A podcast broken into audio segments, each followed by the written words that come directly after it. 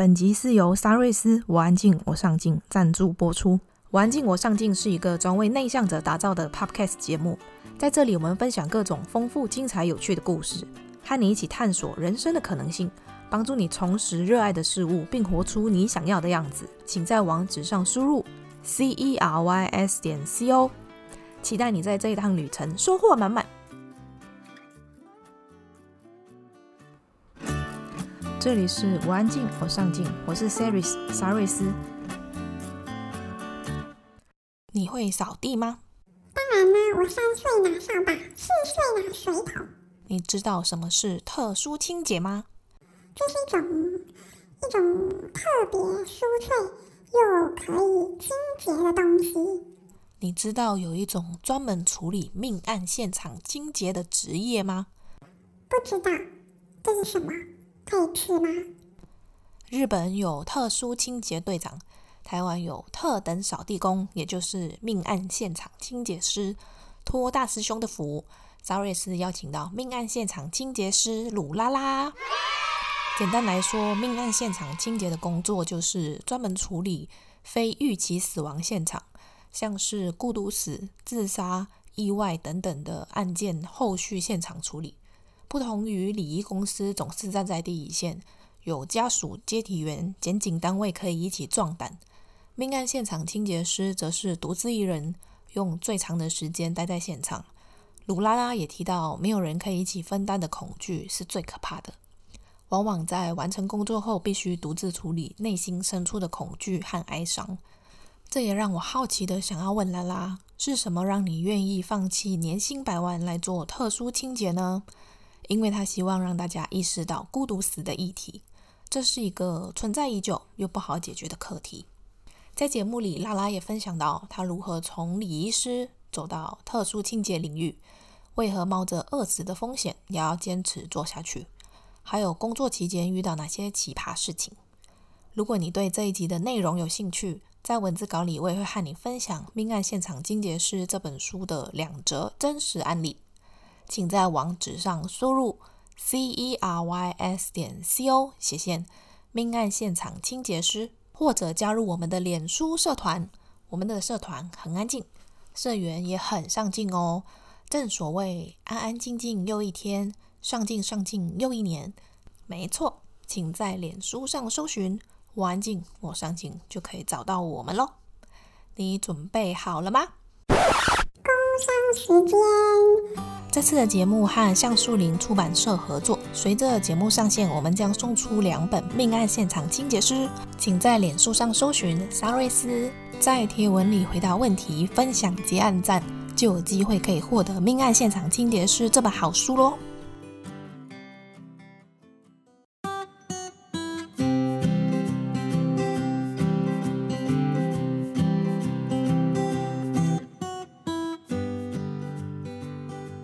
我叫卢拉拉，然后我现在是月明有限公司的特殊清洁部的特等扫地工。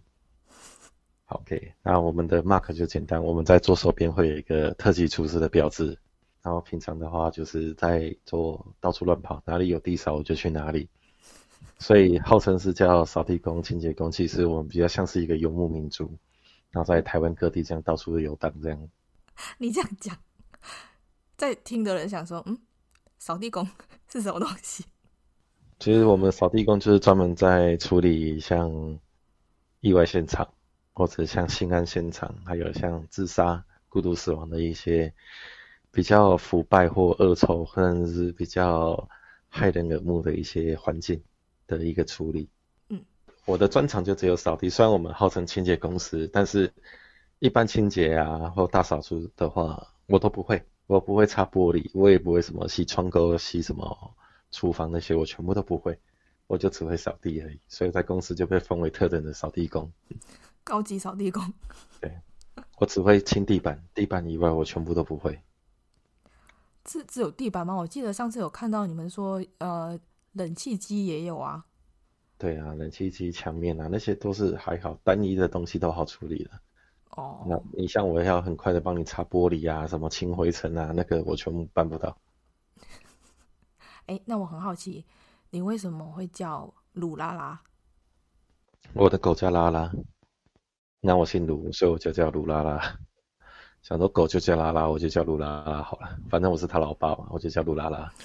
那那为什么你出这一本呃命案现场清洁师的，你的作者名字也是叫鲁拉拉，不用本名？因为鲁拉拉比较好听啊，被人家知道这些文章的时候也是这个名字啊。那我们来聊聊，呃，出这一本书《命案现场清洁师》的契机是什么？你想要跟读者分享什么？然后有哪些事情是你希望借由这一本书让大家知道的？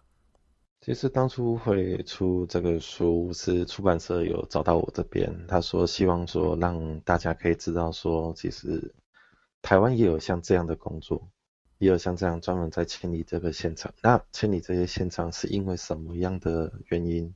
嗯，让我们可能会想不开的自杀，或者是说孤独死亡的问题，嗯、很多像一些亲情的疏远啊，或者说我们之间家人的漠不关心，嗯，呃，造成这种现象，然后希望说可以让读者或其他人可以知道这些问题一直在发生，还有像一些老人，老人失业的问题，像年长失业的问题，还有像老人。嗯，没有被重视的问题，让借由文章让人家去看到，说台湾其实很多的问题都在发生，只是我们，因为它只是偶尔的单一个案，我们没有办法没有去重视到这些。像之前有一部电影叫《自助旅行》，它是一个微电影，它就会讲到是说老人家他在一个一般一个没有钱的老人，他为了要好好的养老，甚至是说找一个地方可以安置自己。他不得不选择犯罪，老人犯罪，哦，可以得到监狱的医疗，甚至是饮食，还有他正常的一个作息的规律的生活。他不得不选择犯罪，那不停让自己去监去监狱里面过这样的生活，因为他会发现，在监狱比在家里面还要好。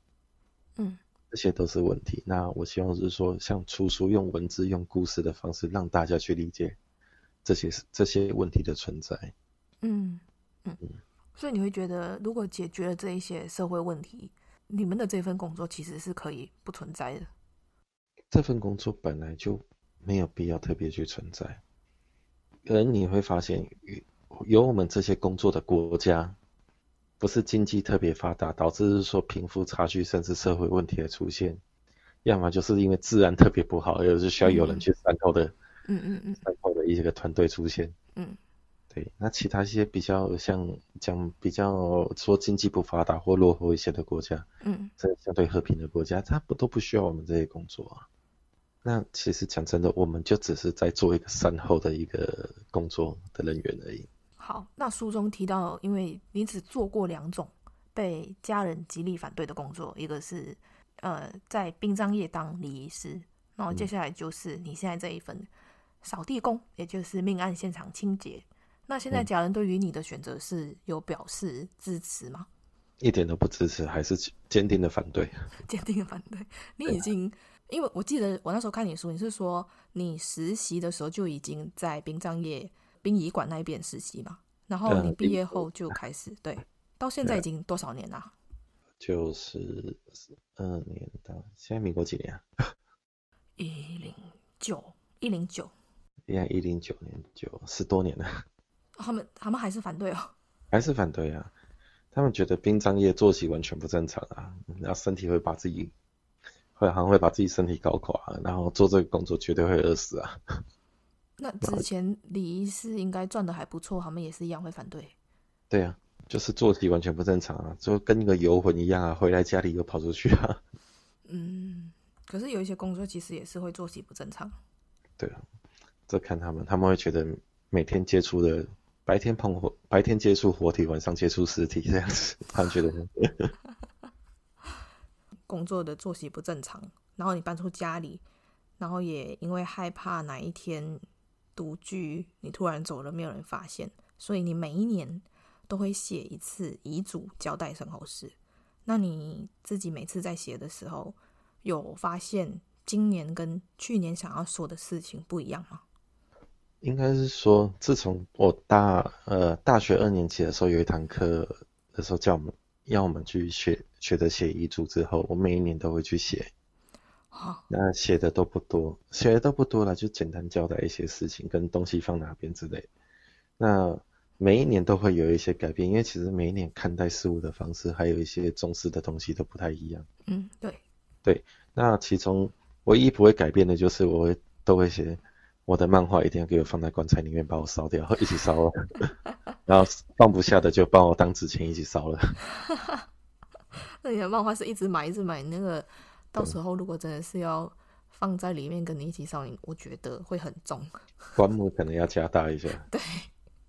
然后烧没关系，放不完的就当就把它都烧了。为什么？你是在反正死后也还、嗯、还要看漫画的，对？是啊，我是想要我我想要被我的漫画给围绕。我刚想到一个，每一年写的东西都多少有点不一样，因为看待事情的角度会变得不一样嘛。嗯，那你有觉得你每一年在写的时候，有觉得自己今年比去年进步吗？或者是成长了哪一些东西？自从做了这个工作之后，会觉得、嗯、像现在不是有在一直在讲什么断舍离、断这些东西。嗯嗯，嗯做这工作之后，发现东西越丢越多，所以要留下来的越来越少。那像电脑资料什么的，反正就是也是拼命的删啊什么的，只留下一些重要的东西。如果是以人来说的话，你会最放不下的是谁呀、啊？没有什么放不下。这么看得开？你像现在可能会比较看重就自己的小朋友吧，嗯，可是会觉得，嗯嗯，反我都只能撑到这时候，你后面自己努力吧。你你你小孩有知道清楚你在干嘛吗？不知道，他只知道爸爸是每天会飘过来飘过去的人。什么飘过来飘过去？就突然回家，又突然接到电话就消失了。哦，对啊。第一份工作在。殡葬业担任礼仪师，是什么原因促使你抛弃年薪百万，开始从事特殊清洁的工作？印象比较深刻是有几次我们去家属遇到这种状况的时候，我们有去帮忙清，嗯，会去帮忙清。那那时候就是想说，反正是做一个服务嘛，我们去帮忙处理。嗯、因为那时候其实我自己懂得也不多，那只是。我只知道说啊，那我们就把它处理好就好了，因为我觉得家人自己独自面对这种事情是对他们来讲是一个二次伤害。嗯。可是后来我慢慢去想，为什么没有这个工作？因为像殡葬业里面有专门的司仪，有专门的相仪，嗯，还有像开车啊，像大师兄他们是专门做一个接送服务，都有专业。为什么这边一个专专业的人都没有，而是反而就要找一些人去。不同领域的人来做这个帮忙的工作的，也不是相关领域的人，那也不专业嘛。嗯，对，然后觉得说，那我为什么不不自己去试试看？我来试试看，因为我会觉得说，像殡葬业现在讲真的，现在已经有点量产化，因为很多学校有相关的科系。嗯，对，对，那少一个我，那很多人可以替代进来，所以有我没有我都没有关系。嗯。对，那我那我想说，那我就来做试试看这一份工作，就是一个使命就对了。也没有使命啊，我觉得说，我们一直在强调专业化，但是其实最不堪入目的一些，甚至最恐惧的东西，为什么没有专业的人来做？那你那一次在当礼仪师的时候，帮家属去清那个现场，是一个怎么样的状态啊？嗯，他是一个自杀的现场，他他那时候因为感情的问题烧炭自杀。然后后来，全家就是他这样的一个小朋友，我独生子吧？对，然后，你要他父母这样子去清理，我觉得怎么可能接受得下去？嗯，对，后来我就自己去帮他们清这样子。那你那时候清的时候，多久的时间才完成啊？大约因为东西比较多，也是花了快，也是在下班的时候去，花了快两天才做完。哇！那你那时候也是没有什么装备，就是这样去清而已。对啊。哦，那你那时候有没有，嗯，有没有怎么样？那时候是没有怎样，只是会去想说，应该可以做到比较完善。那所以说，当初我们在成立这个公司的时候，就是这个特殊经营公司的时候，就是会开始在装备上什么都特别要求了。对啊，我们宁愿花很多钱去保护保护我们自己，也不愿意。为了省这些钱，然后就这样直接下去做。但你们现在是都会跑全台吗？对啊，我常常跟我们朋友讲说，我们其实就跟卖鸡排的一样。嗯，什么意思？你你这件鸡排卖的好吃，隔天隔几天开始就很多人自动帮你开分店，然后顺便帮你顺便削价了，降降价了。所以说，反而现在前两年比较忙啦，现在反而是很多地方呢都有像这样的店公司成立，嗯、然后他们用他们的手法去做，然后就是看他们能够坚持多久而已。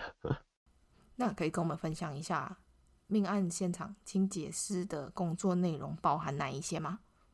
我们的工作内容其实很简单，就是污染的控制、污染物的整控制跟去除，还有废弃物。像有沾染到的一些废弃物，甚至它多余的热色的废弃物的清除跟处理，还有像包含简易的拆除的工作，因为像有可能家里有木地板嘛，嗯嗯对不对？对。倒在那边，它渗进去了，嗯，要做一些拆除的动作，嗯，然后还有除臭啊，还有环境整理这样子。我之前有看过你，因为为了就是清洁不同的像家电或者是地板，然后你就有去。还特别跑去那个工地去学搬家公司，学要怎么搬东西。因为我刚才讲过，我只是个死胖子，我很多东西其实都不会。我在殡葬领域以外，很多东西其实都不太会。我是这个生活白痴啊。嗯，对，那要怎么搬，怎么用，怎么，毕竟还是要去学习，才有办法去了解，就是说这个体系，整每一个环，每一个每一个的环节要怎么做会比较好。那如果假设说你刚刚提到那个。血它有渗到地板底下去的话，那你们就是要去做拆除的动作，嗯、是会把所有的地板都拆掉，嗯、还是就是只有只拆你们看到觉得有渗进去的地方？一般来讲，我们架高的木地板的话，通常血液流进去以后嘛，嗯，会会扩展整个面，所以一般的话，如果是房间的话，可能都要整个全部都要拆掉，因为它蔓延的范围其实是你没有办法去想象的。嗯，是很大一片的，毕竟流下去是液体，液体它是会扩散的。对，那你针对一一小块一小块的话，那除非它地上可能是水泥地啊之类，它整个吸收下去，好，那才需要拆一小块而已。哦，那这样子的话，你们在进行这些工作之前，会跟家属说你们会做哪一些拆除的动作吗？会啊，我们会依照跟他，我像我们都会去看到现场以后嘛，嗯，我们会跟家属沟通，我们今天大概需要做到哪些程度，嗯，还有哪些的动作工作项目，嗯，那一跟他确认以后，我们才会继续动作。就像废弃物清理这一块，我们都会请他做一个确认，说哪些东西是要处理掉，哪些不要，我们才会丢。要不然你突然跟我讲一个一个砖头是那种乾隆乾隆的玉玺怎么办？我也看不懂啊，对不对？所以他们通常委托你们去现场做清洁，然后你们看了大概需要动到哪一些地方，然后需要做哪一些工作，然后跟他们确认之后，家属都不会在现场。不一定，不一定。那有的家属很喜欢看头看尾，但通常一开始工作之后，嗯，他们大概都跑掉。为什么？味道出来，因为之前门都关着嘛，哦、我们进去看的时候门开一下，嗯、我们的人就在里面嘛。嗯。我们确认好之后再出来门关，然后后来他们如果一跟着进去，嗯，他们就身临其境之后，大家就受不了了。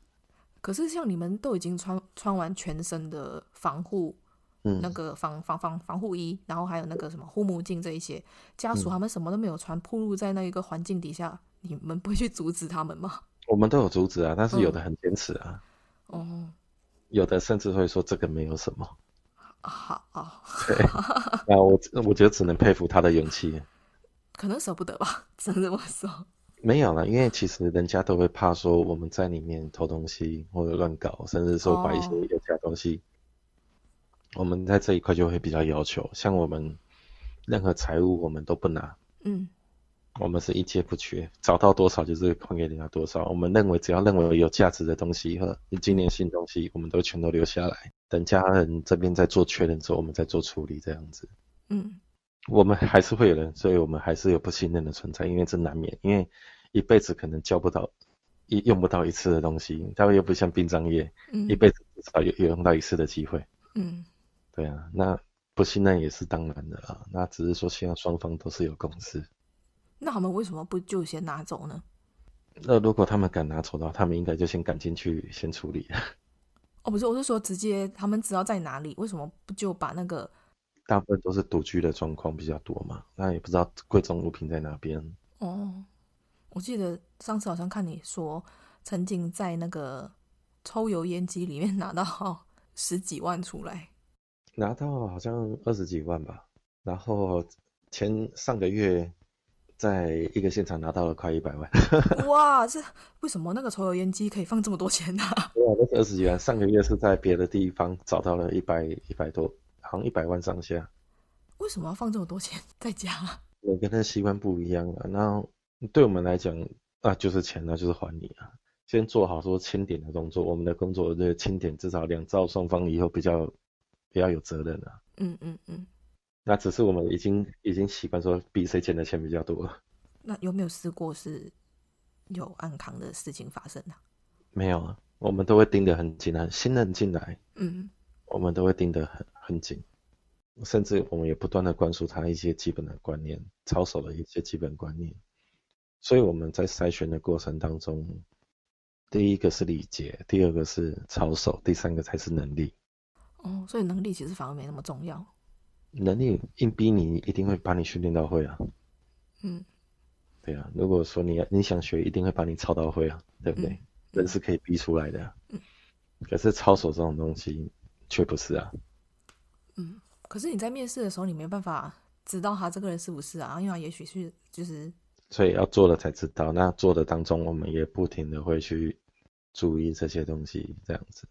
所以我们员工不多，我们的 公司不多，因为有些东西不断的、不断的这样子做才会知道。嗯，那我很好奇一个就是，通常你们会到现场是哪一个单位通知你们的？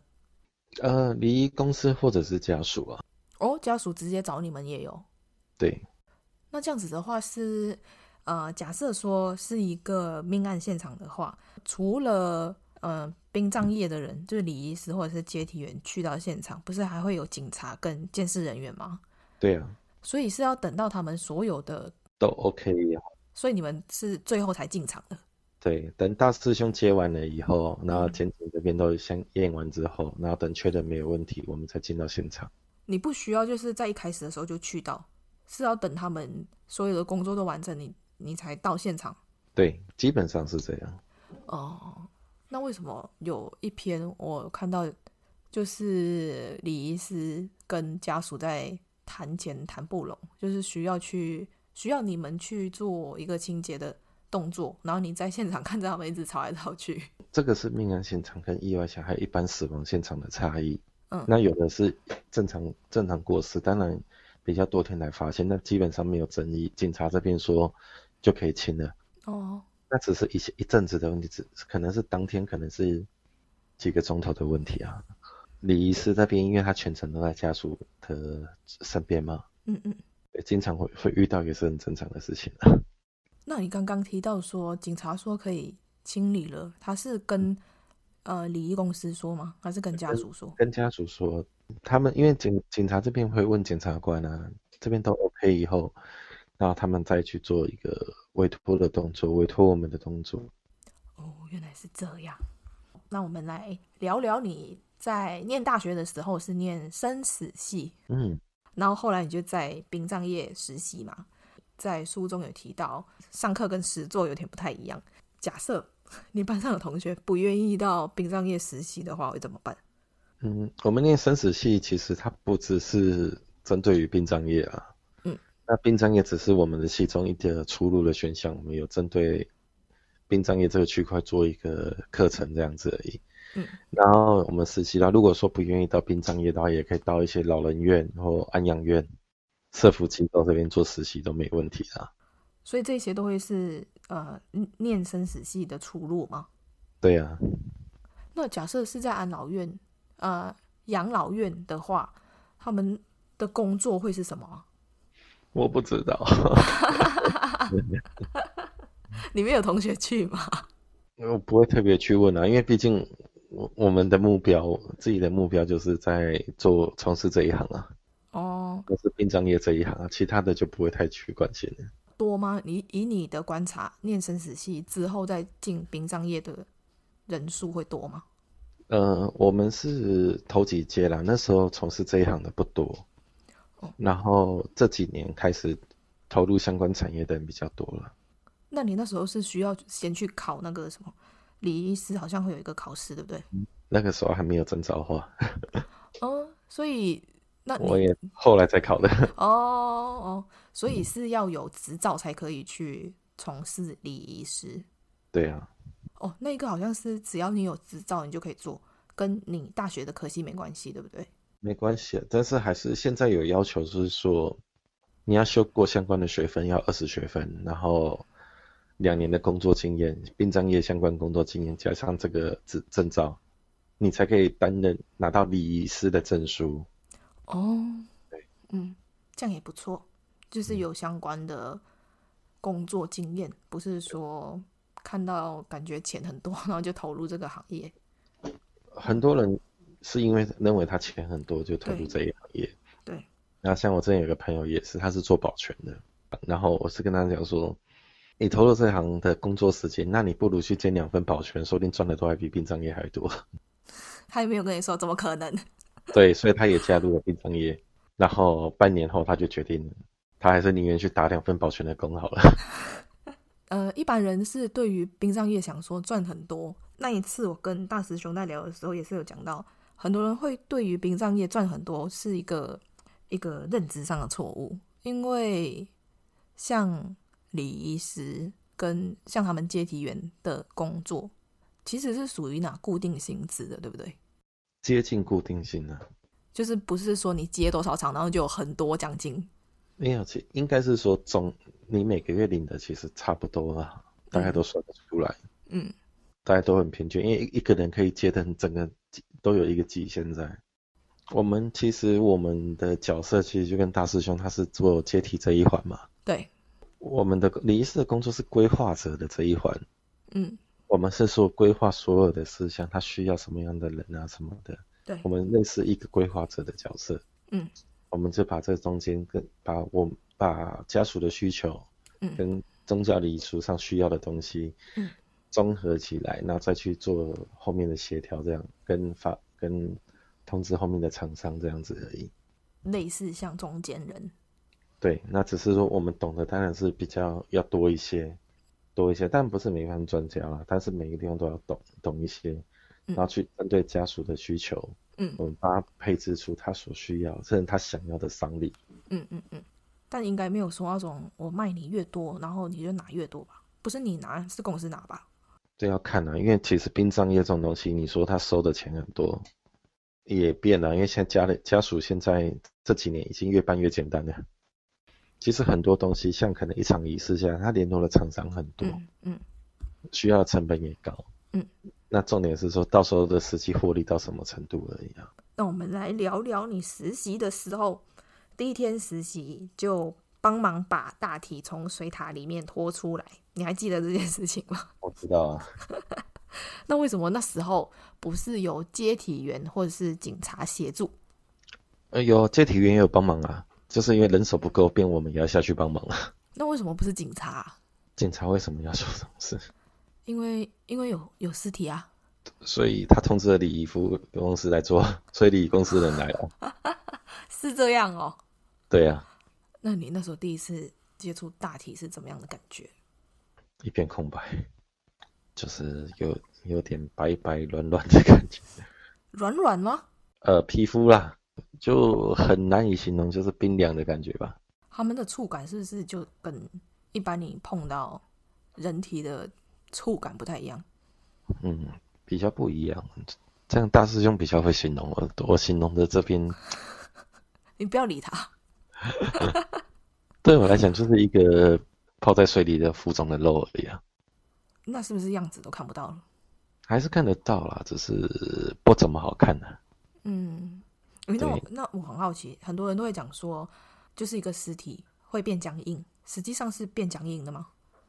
是啊，刚开始会变僵硬的啊，因为蛋蛋白质凝结的作用了，嗯，它会变成一个僵硬的动作，然后慢慢久了开始产生腐败之后，又开始做软化，嗯，对，就像我们以前人家说助念八小时嘛，对不对？嗯嗯。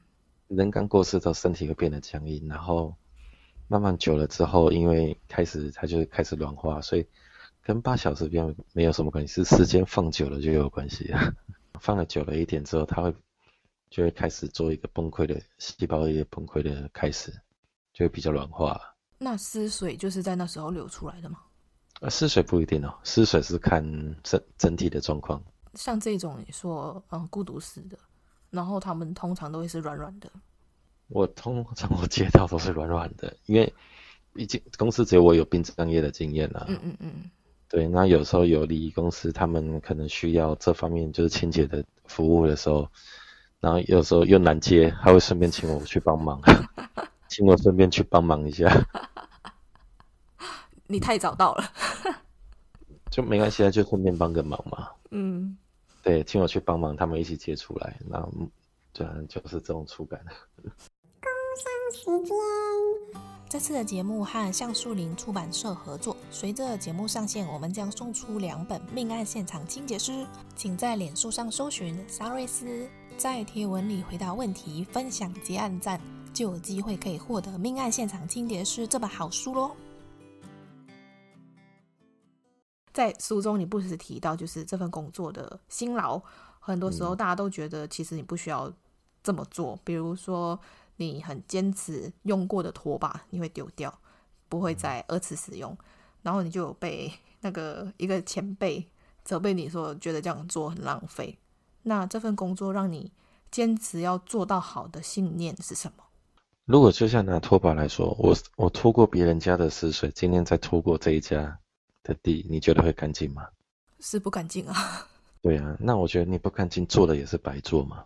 他前天那时候跟我讲一句话，他说他一年只换过三次好神拖，对，他三三只用一年。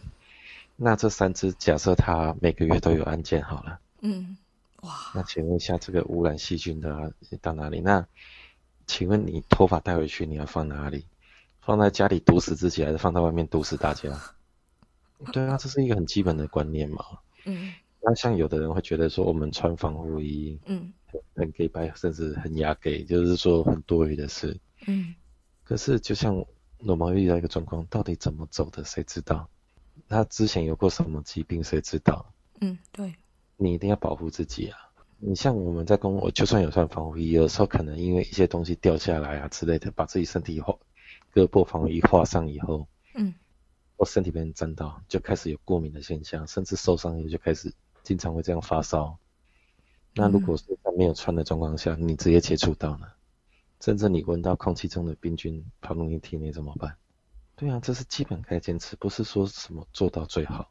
嗯，就像一个以前呢讲“工欲善其事，必先利其器”，你只有把你自己装备到最完全，你才可以把事情给做好。嗯，不过还顺带一提啊。这个拖把还是真的很恶啊，因为那时候看到他拖把的时候是拖把好神拖上面都是血的颜色哦，好恶心的，应该都黑黑的吧？就是红红的、黑黑的斑点在上面。因为他去做的时候家属都不在，对不对？所以家属都不会说什么。以前的做法就是眼不见为净，我只要看到表面是 OK 就好。嗯、那有味道他就直接讲心理作用，他当下让你没味道就没味道，很简单，我拼命泼漂白水也不会有味道啊。嗯。但是拼音破表也是没有用的。我其实之前看那个报道里面，就有看到你有一个不想要曝光的机器，就是为了让那个空气循环，让不要让它在那个现场不要臭臭的。没有啦，我那个机器是喷药用的，有分前中后啦。前进我们进去的时候，先做一个基本的抑制啊，中间的处理，后面的除臭啊，所以它会用到东西都不一样。嗯嗯，那你们除了要帮他们清理现场，不是也会帮他们去丢掉那一些很杂乱的东西吗？对啊。清完之后，那个房间是整个就是都是空的吗？对啊，看他们的需求了。哦。有要要留下来什么，要丢掉什么，我们都会跟他们做讨论。不一定要全都丢掉，只是有的人会认为有在待在这个环境的东西他不想要，那我们就帮他一起处理掉。但是怎么处理你不想讲，对不对？是的。好，绝对合法，但是不太想讲怎么用哎。嗯、呃，可以问原因吗？你说的是东西这些东西吗？对，就是你不想讲的原因是因为没有，我就觉得有一些人会把他想的很多是牟利的方式。那对，那我直接讲好了。嗯，对我来讲，污染物我们就是处理掉嘛。对，我们照正常合法的管道处理掉。嗯，那可能有一些财物、钱财东西交换给家属。对，像什么家电类的东西，要是它是在污染范围以外一段距离的话，那基本上我们会带回去清理。那清理完之后就会捐给社福单位。哦，很 OK 啊，就捐赠啊。但是为什么不想讲？是因为有的人他会把它拿去卖掉。哦，你们业界有人这样用是吗？很多人都是这样子用，他把家家电、有家务，甚至财务全部都变成自己的。哈？有的人有的人会这样做，那我不能接受这种事情。对啊，这个手脚有点不干净哎。对，然后甚至把家电，他会认为说人家不要，所以再委托他们处理，所以他卖掉也很合理。但我觉得。包这个钱，我我们公司只赚这个钱，其他钱都不是我们的钱。我觉得，如果说客人愿意，家属愿意说把东西捐出去，我觉得对社，因为还是有需要的人嘛，那我们都只选择捐出去，其他我们都不接受。对啊，因为东西如果还是可以用的话，捐给有需要的人，我觉得这是很 OK 的。现场状况是 OK 状况下，然后东西也是堪用，嗯，那我们都会选择把它捐出去。嗯，那我再多问一个，假设说你们今天捐到，嗯、呃有需要的人，你会告诉他这个是从哪里来的吗？会啊，我也不会隐瞒啊，反正你该知道就知道啊。你话讲白了就什么问题都没有啊。嗯，就不会想说哪一天自己很衰的时候，是不是因为你怎样？对啊，那全全部都话都讲明白，我就觉得不会怎么样啊。你的朋友知道你做这一行嘛？对不对？知道啊。他们有忌讳吗？没有啊，他们只是比较介意我，因为我们工作完一定会清理啊，我不可能工作完直接去找他们。哦，当然当然了。那如果工作完直接去找他们，他们闻到那个味道就知道我刚才在哪里。而且我觉得你工作完你也不可能直接去找他们，你就满身大汗呐、啊。不要讲汗啊，我身上的香味就很重了。哦，对，也是。那那现在你是不是有一点不是很舒服？因为最近比较冷。我很怕冷，而且我很怕吹到风啊，因为我们穿防护衣之后，风是吹不动。对啊，所以变得做这行之后变得很相对的怕冷啊。可以跟我们聊聊，你觉得哪一种命案现场是比较难清理的吗？然后那一次花了多久的时间才完成？烧炭吧。哦，竟然是烧炭。烧炭其实是最难处理的，因为烧炭以后，我们吸收了过多的。CO2 这边的话，会造成遗体的腐败的速度会增加，然后它的污染也会增加。还有像尸臭味之外，它的炭味是最难处理的。炭味为什么会最难处理啊？它附着在可能会附着在家具啊一些表面啊。哦，然后味道就会很重，是吗？对啊。嗯。那有的装潢，它可能天花板也是可能木做的嘛，对不对？对。不可能把天花板也锯的啊。不要把它拆下来吗？不然怎么清？也是有办法清啊，只是花时间呐、啊。嗯。那烧炭的话，其实就是时间拖越久越麻烦呐。他就是不想被人家发现呐、啊。那通常发现就是已经有一段时间了，不是吗？还是有分早晚啊。像我们最难清的是烧炭两个月后才发现。两个月？那他不就有一点变白骨了吗？有吗？还没，也还没。然后只是里面什么虫虫都有啊，那我们都会俗称就是叫一个生态系吧。生态系哦，什么都有。卵嘛，蛆嘛，然后虫壳、蛆壳，然后苍蝇嘛，然后开始蚊子啊、蟑螂啊、老鼠、壁虎啊，什么都有在里面。一家亲啊。对啊，然后就是吃腐肉的，然后吃虫的都在里面。那会不会门一打开，然后所有的虫就是四窜有没有？然后也窜出去？我们会抑制让它先不要窜出去啊。要怎么？可是你要开门呢、啊，它总会有那个空间，就是跑出去。哦，好，秘密不能讲。好，来，我们有办法的。然后之后就在清理过程中，那个生态系要把它处理干净，就花时间嘛、嗯。然后记得那一次是清那一个地方，我就清了快一个礼拜吧。哇，那你一天清多少个小时？八个小时啊。哇。那个污染的区块，现在有光这个现场。那如果说最麻烦的就是在垃圾屋里面往生的，那个的话就是看垃圾量了，最多我有一个也是做了快十天才做完。是因为垃圾太多很难清？垃圾太多。嗯，对啊。那那你们在清的时候啊，假设说是呃现场是在房间，那房间的门会关起来吗？会啊。味道已经那么重了，为什么让它流出去？最好在处理完之前，这个污染之前，我们就是把自己关在里面啊。那你们通常是几个人一起清一个现场？不一定，看难度。哦，所以是看难度的。因为像有的公司会号称什么一组多少人过去，嗯，这样清嘛，对不对？嗯。我们曾经有一个案子，家属找了我们跟另外一家公司，嗯，然后他们说他们那一组会四个人过来清这个东西。嗯嗯，然后后来我我看了看现场，我跟客人讲说：“你确定？”他说：“四个人吗？”他说：“对。”我说：“里面才一瓶大，四个人进去连打麻将都没空间了，要怎么带四个人？”他的那个现场的状况是真的是需要四个人吗？没有啊，后来我们两个人一下就完成了啊。所以就是除了看空间大小，也会看现场的状况来决定需要多少个人去处理污染空间。污染度、空间，这些都是我们决定的人人手的那个。那有没有遇过那种，就是家属希望你们在特定的时间内赶快把它清完？有啊，很多啊。如果很难清的话，你就会一天超过八小时。没有，都会讲清楚了。清楚有分两种，第一种是清到，第一个是把他们不想看的这些东西先清掉，然后另外是全部的整理嘛，嗯嗯，对不对？对。对啊，那我们它有时间上限制，我们但是先把污染给处理掉。那你们在清的过程当中，假设说，呃，先把那些杂物先清掉，你们才可以做就是污染的处理。那你们就是一直进进出出搬东西的时候，被邻居看到，邻居会不会想说你们是谁？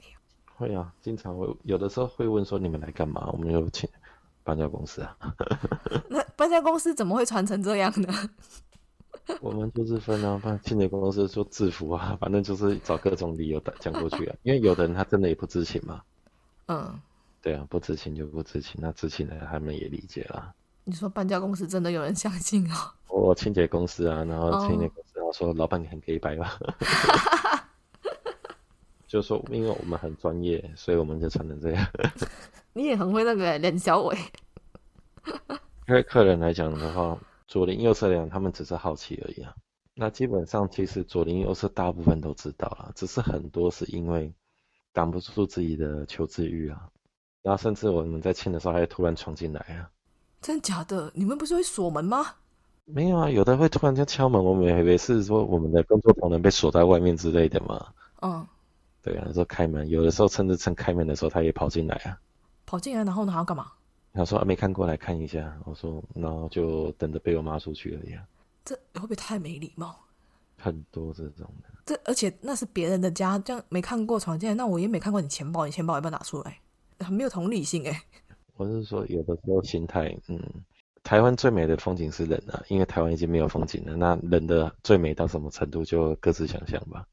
那我们来聊聊从事这一个工作。为你带来哪一种职业伤害？因为之前我有看过你一个报道，你讲说你的是左手还是右手背上面曾经被弄过那个尸毒，所以你会一直过敏还是什么的，一个斑在上面，对吗？右手现在会有一个斑在这边，然后有时候斑到还会就会开始痒，嗯、然后手的话，因为药剂也碰得多，也开始有这种脱皮，然后脱皮的现象，还有对身体的话都还好，要么就是三不五时会感染到一些。伤口会感染嘛？可是你们不是有穿防护衣吗？就是东西不一样，因为我们做的环境不是像一般的房子，有的房子的状况是真的很不 OK。嗯，那或者是过程当中可能被割到啊，什么都有可能嘛？嗯，哦，就是已经划破了是吗？对，划破，然后身体也受伤之类都会有啦。那我很好奇，你那个湿毒是怎么弄到的？其实也不算湿毒，应该算是过敏。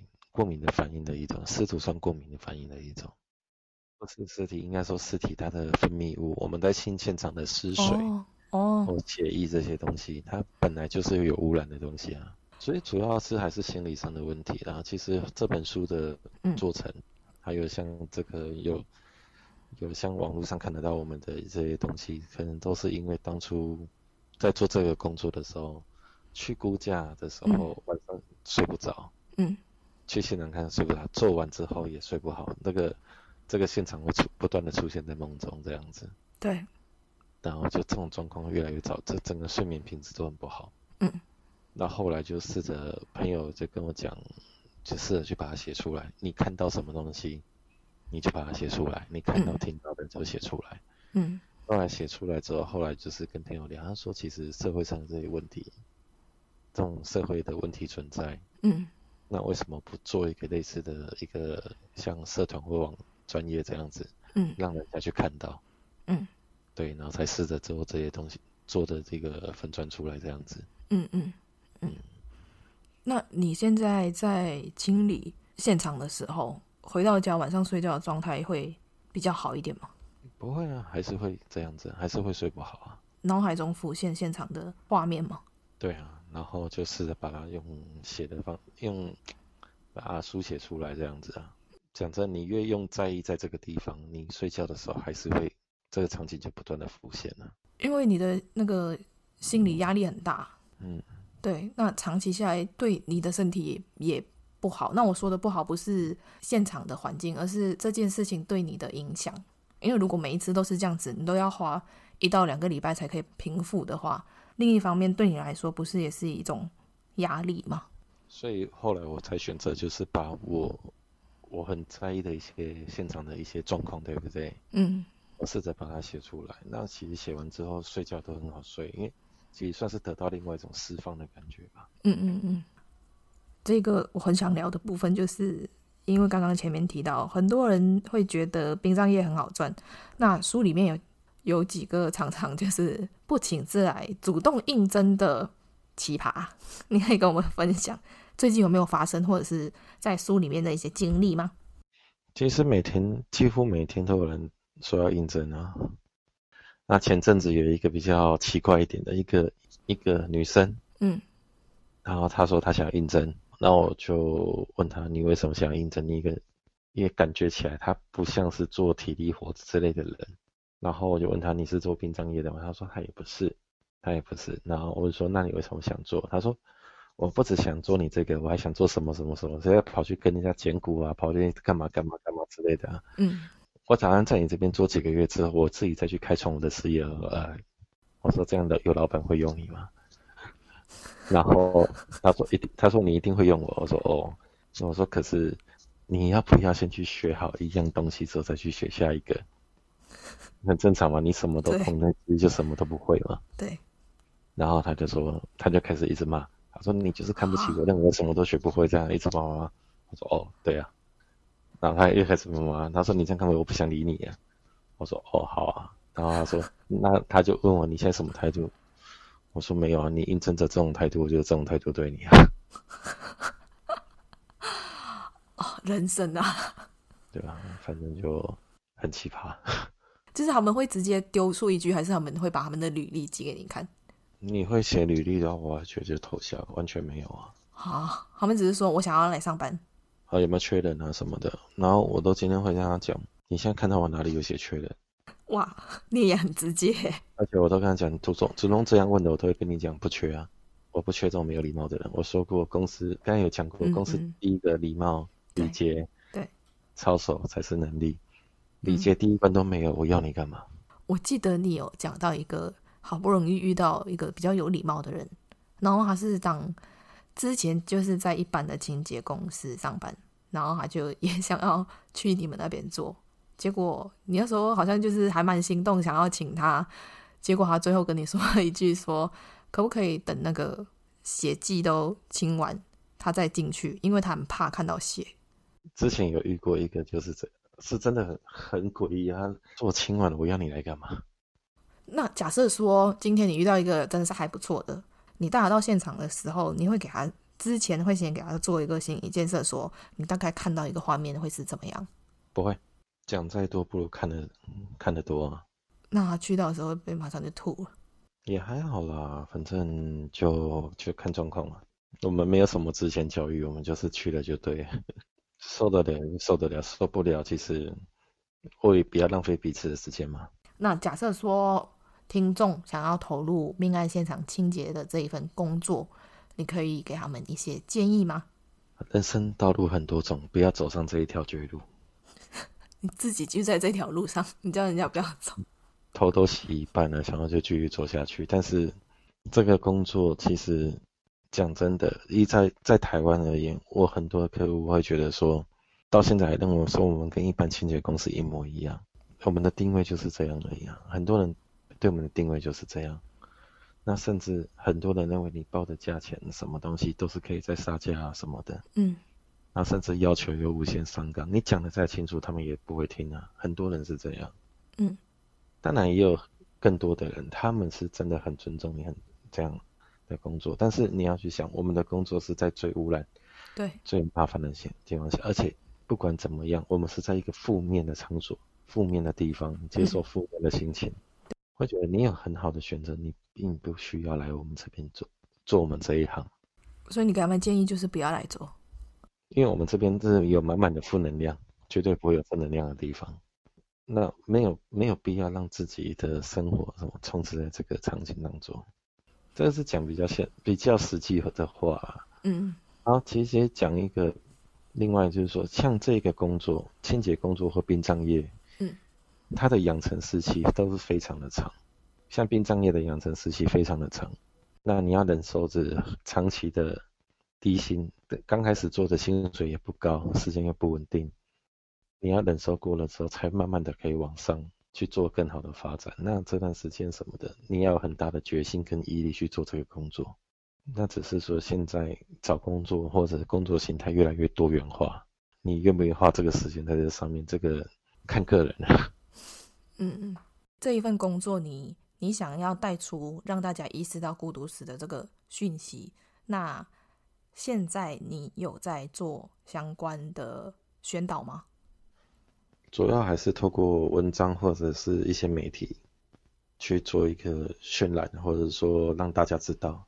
那为什么让大家知道孤独死这个议题对你来说这么重要？我们都在慢慢的变老，可是。然后独居的现象越来越严重，但是没有人去重视过这个问题，甚至是说，社福单位或者是说政府的人员，其实都没有正视的正视过这些问题的存在。他们只看到很表面的一些状况，可能你哪里有急需，哪里是有穷苦的人家的一个救助，可是还有一群独居的人，他却不晓得怎么申请任何资源，也不晓得要寻求怎么样的帮助，然后就这样默默的死去了。那一直到抽掉在腐臭了以后才被人家发现，那这些人才是应该要去注意到社会上最底层的人吧？嗯，那这一些人是你觉得他们需要哪一种帮助？是政府跟社会一直都没有提供协助的？希望可以，我是希望说社会上说彼此之间的一个人与人之间的强化他们的联系，嗯，甚至是关心与照顾，嗯，还有像有的像有的人他可能因为失业了，他。长期就在躲在家里面，然后渐渐就没有人发现，嗯，那重要。那一些社会救助安排、资源的安排，甚至工作的一个媒合，这些都很重要。这个会牵扯一个蛮蛮大的议题跟课题，就是因为像你说，假设一个人他失业了，他在家不出门，可是，在现代社会，你不觉得，因为这是个人的选择，所以。即使连家人他们都不会去太过干涉你的生活，也不是说不出门啊，嗯、应该是说他找不到新的工作，很多的状况下是找不到合适他的工作。那当然，有的人是因为他挑工作那个没话讲嘛，嗯嗯嗯。可是有些状况是他们有工作意愿，但是他们却没有办法，就有合适的管道去找寻新的工作。所以你会觉得这些没有工作的人，因为没有单位去协助他们。其实有的时候是需要有人去拉拉他们一把，嗯，因为有的时候在这个工作做习惯，你突然这工作不能做了，想要转行，嗯，那其实我们有的时候不知道要去怎么去寻找新的工作，也不知道怎么样去找到合适的工作，嗯，对，那可能会有些单位什么的，如果说可以去做一个协助，可以减少掉很多的问题，但不可能完全完全的解决。但是至少可以把这些一些可能造成的状况给他处理好。那有些人我刚才说到的没有工作，他他为了减少花费，他可能他自己又是独居的，他只能每天这样窝在家里面。嗯，对，然后这久而久之，问题他就发生了。嗯，可是你不觉得，呃，像我们现在在说这一些，其实都是成人，他应该为自己的生活跟选择负责任。是没错啊，但是有的时候，就算是成人，其实在面对问题的时候，可能比小孩子还不如吧。这个又会扯到教育的问题。其实扯到教育，主要是我们已经被僵化了。成年人跟小孩不同，是我们已经被既定的观念给框架住了。嗯。那有时候一些改变，你解的状况下，你没办法去做一个面对。那就像那个电影，那个有一个漫画叫《漂流教室》，不晓得你有没有看过？嗯，没有。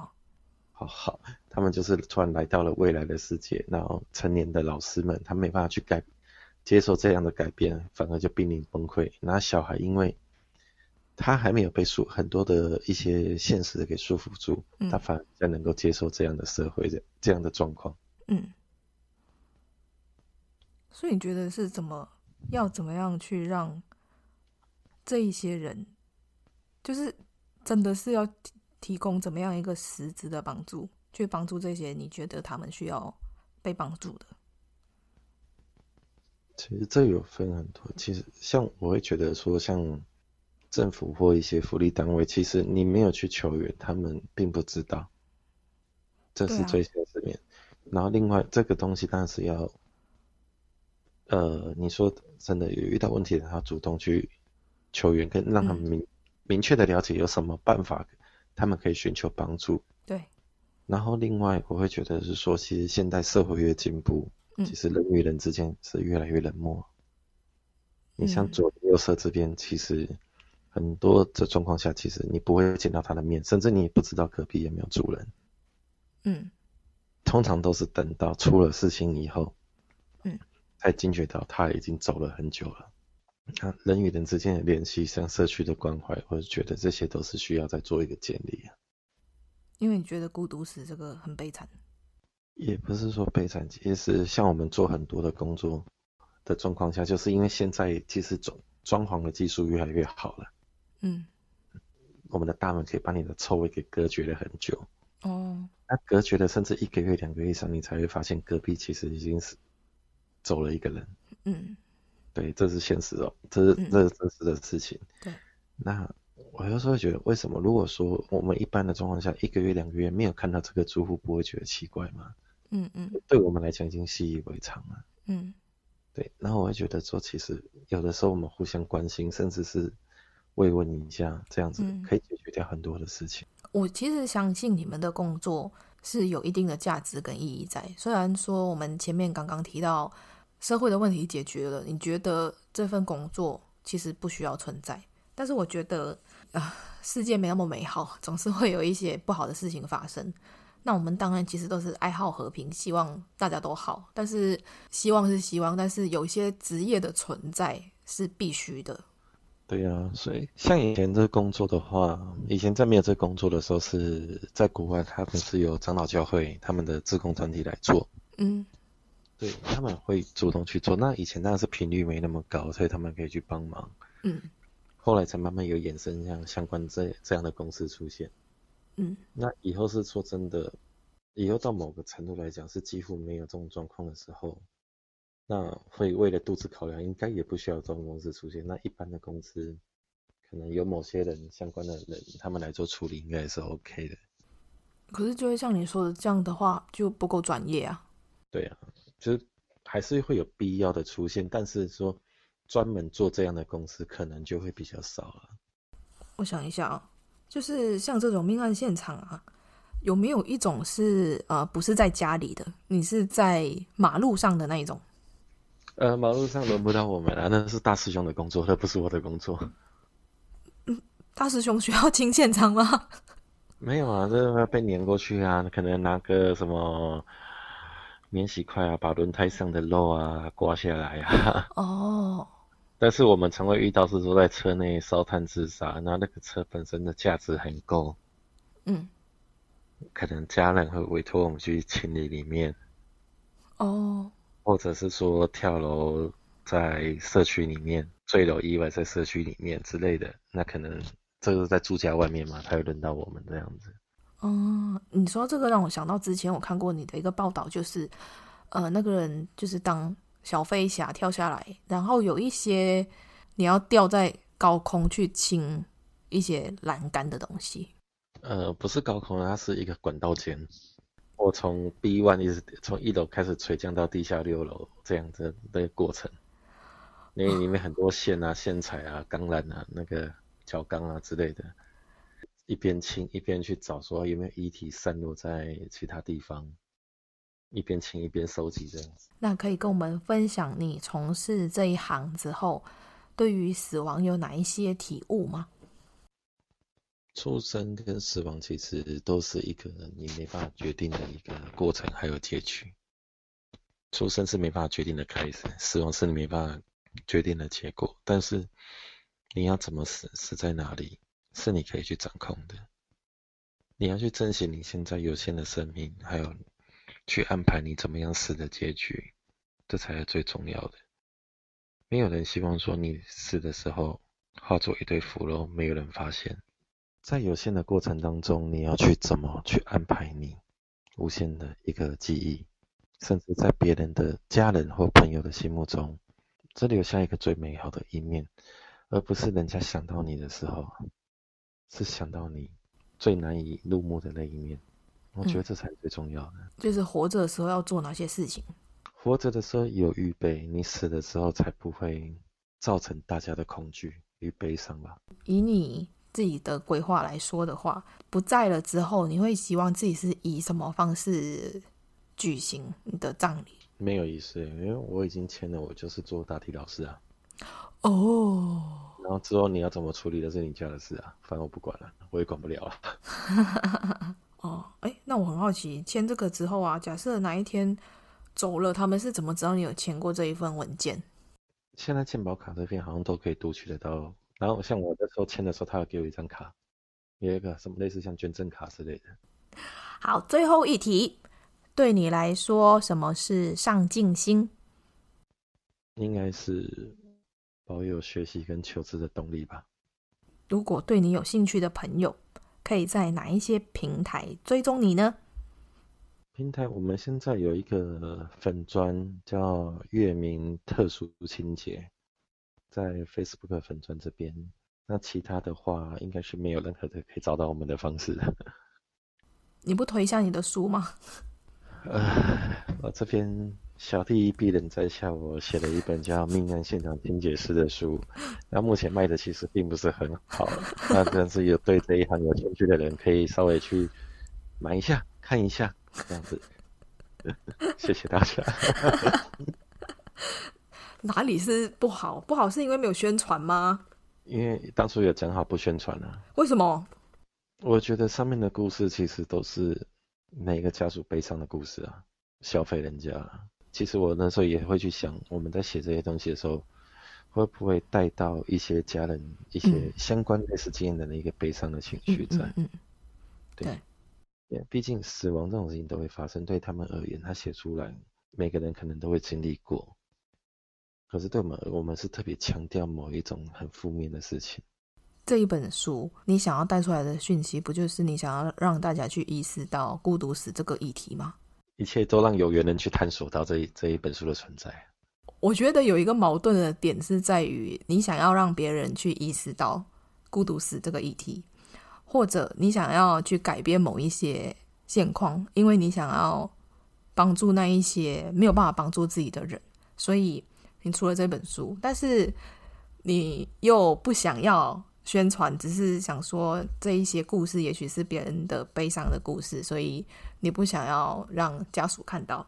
但是这样子的话，其实没有完成你一个更大的目标啊。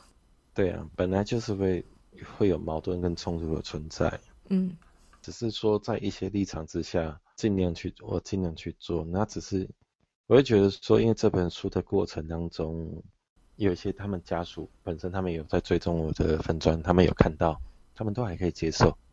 嗯，我比较不愿意说，因为有相同经历的家人，他们在过程当中，他们看到这些东西，他们反而是比较没办法去接受过往事情的一个产生发生这样子。嗯，讲真的，写这些想让人家看见，但是因为某些状况，我也不太想让人家看见。这个都是有矛盾的存在，但自己能做的这样去做啊。我只是觉得，如果你要想要做的那个事情的那个讯息带出来，会比你在意的那些东西来的重要。你一定是需要做取舍的。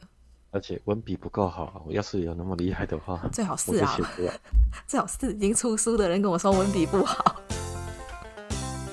你早上醒来会做什么事情？早上起来。不要这种他别的别的。平常早上起来就开始整理今天要工作的装备啊。那如果漂流到一个无人岛上，只能带一个人、一个物品跟一只动物，你会带什么？嗯，人我就不带了，带一把斧头跟一只狗吧。那从现在开始，你以后只能吃一种食物，你会选择吃什么？巧克力。那目前为止，你做过最疯狂的事情是什么？做了这一份工作吧，在全部人都认为我会饿死的状态下来做这个工作。可是看你现在好好的，也没饿死啊。也是濒临饿死的状态。那你最喜欢别人对你称赞的一句话？谢谢就好了，其他的都是很多余的话。那你希望自己拥有哪一种超能力？超能力哦瞬间移动吧。你要移去哪里？金库。在职场中，你希望成为一个受欢迎的人，还是最聪明的人？嗯，最聪明的人吧。嗯，为什么？受欢迎的只是一时的，那你有没有能力？其实大家都知道。那最聪明的人，至少你知道你在做什么。用三个字形容你自己。死胖子，我一百多嘞。可是你很高哎。我跟馆长一样重。那有什么事情是你一直很想要做，却没有机会实现的？不工作，然后可以悠闲的每天打电动。我只想要每天打电动。可是你没工作的时候，不是就可以一直打电动吗？没工作要准备工作的事情啊。那有什么事情是你没有办法忍受的？饿肚子吧，我没办法接受肚子肚子饿。你宁可让全世界的人认为你很有才华，还是长得很好看？很有才华。长得好看不好吗？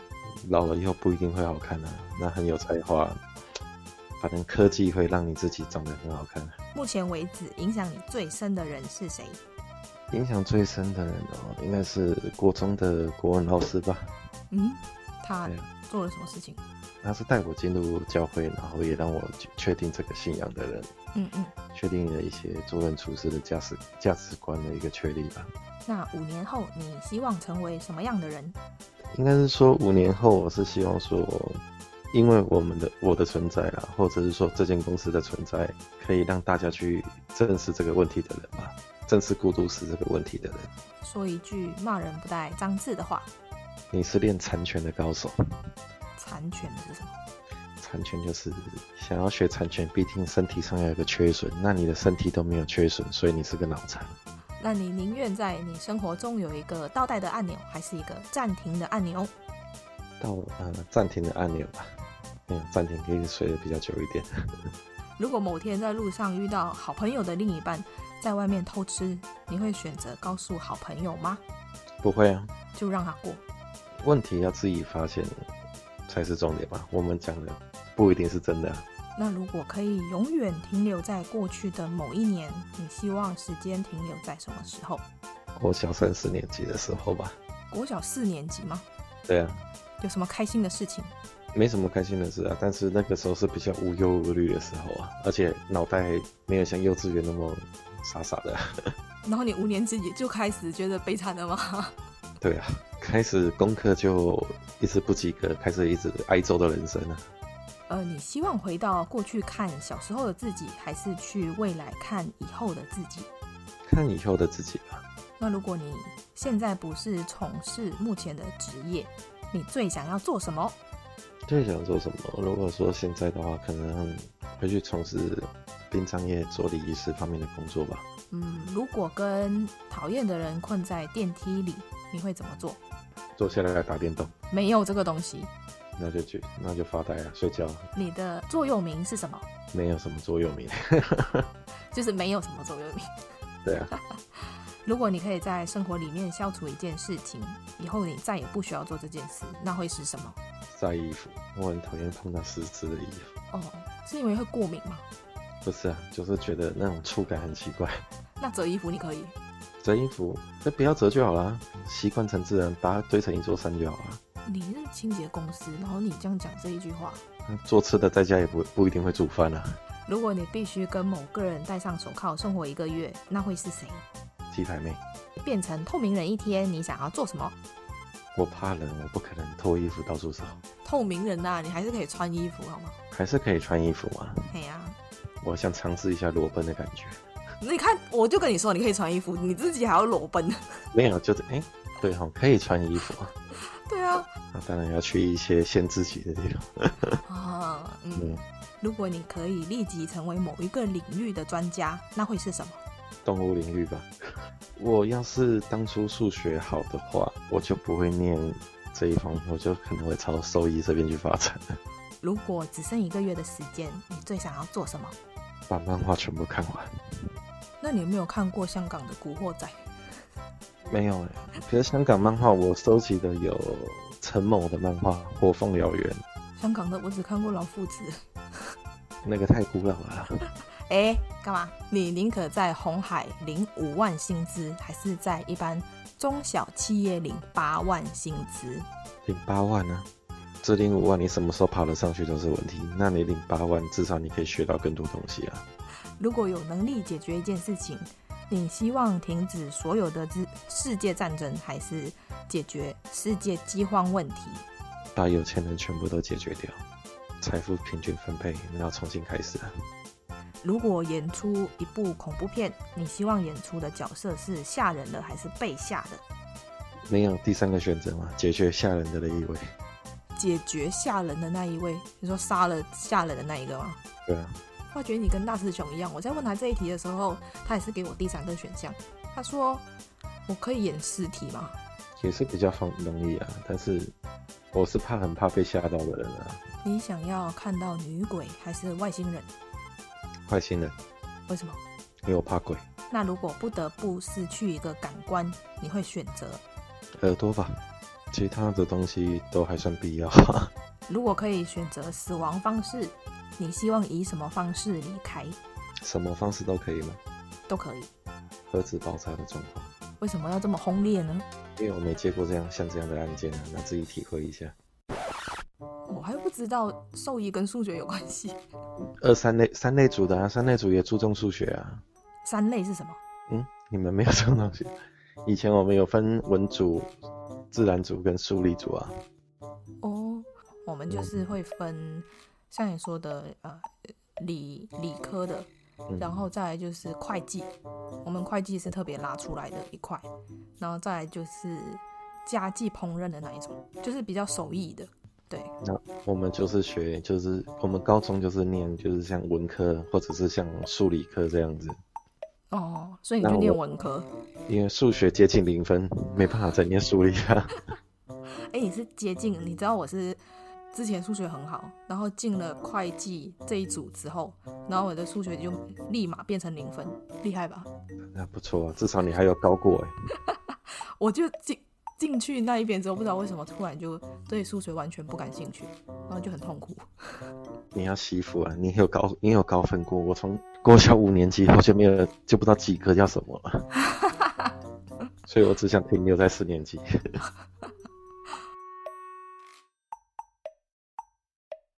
听说上镜的人都在听，我安静，我上镜。你喜欢这一集的内容吗？如果你喜欢我们今天的内容，请在 Apple Podcast 上面给我们五颗星，或者留言告诉我你的想法。